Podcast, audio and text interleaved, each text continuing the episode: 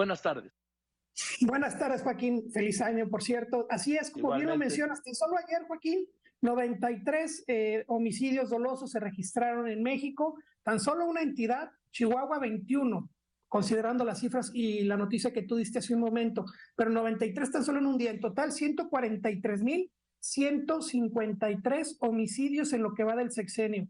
Hacemos un cierre, un precierre del 2022, todavía falta que el secretariado dé las cifras finales por parte de ellos y que después el INEGI dé las cifras ya finales, finales. Normalmente siempre es 20, 25% arriba de los datos que te voy a mencionar. Se están cerrando con cerca de 35 homicidios el 2022. Es decir, si, si hiciéramos el ajuste con el dato del secretariado y del INEGI, estábamos hablando de que terminaríamos prácticamente igual que el 2021, sobre 35 mil homicidios, 35 mil 700. Es decir, no hay mucho cambio todavía, seguimos con casi 82 homicidios diarios, ayer incluso 93, pero en un promedio de 82.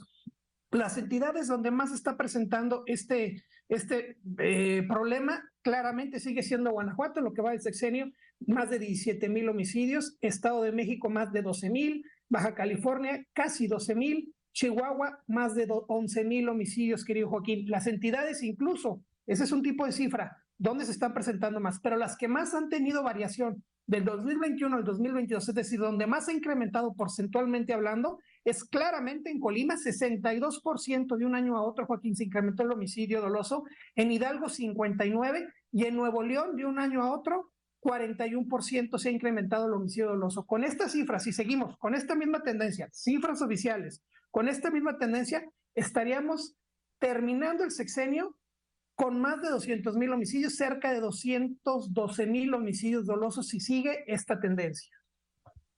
Ahora, el presidente López Obrador ha dicho una y otra vez, y no sin razón, que a él le dejaron muy alta la, la tendencia, ¿sí? Y que ha logrado hacer descender esa tendencia, ¿es correcto? Mira, la primera sí es cierto. El último año, 2018, cerró con 36.600 homicidios. Eh, alta, era la más alta históricamente hasta ese año.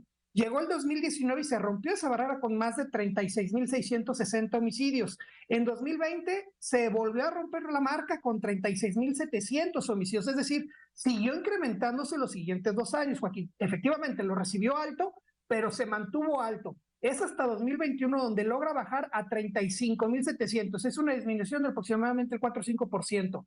Si atendiéramos a la declaración del presidente, efectivamente lo recibió alto, sin embargo, no se ha logrado claramente al menos disminuir. Se está manteniendo en lo más alto histórico de México esa cifra. O sea, se ha contenido el crecimiento a niveles altísimos, pero se ha contenido. Se ha contenido, pero en la cima. Incluso dos años se han tenido más homicidios, de 2019 y 20. Bien, bueno, pues eh, es que esto es muy difícil. Cuando estamos hablando de más de 143, son 143 mil homicidios, estamos hablando de cuatro años, un mes y dos días de gobierno del presidente López Obrador.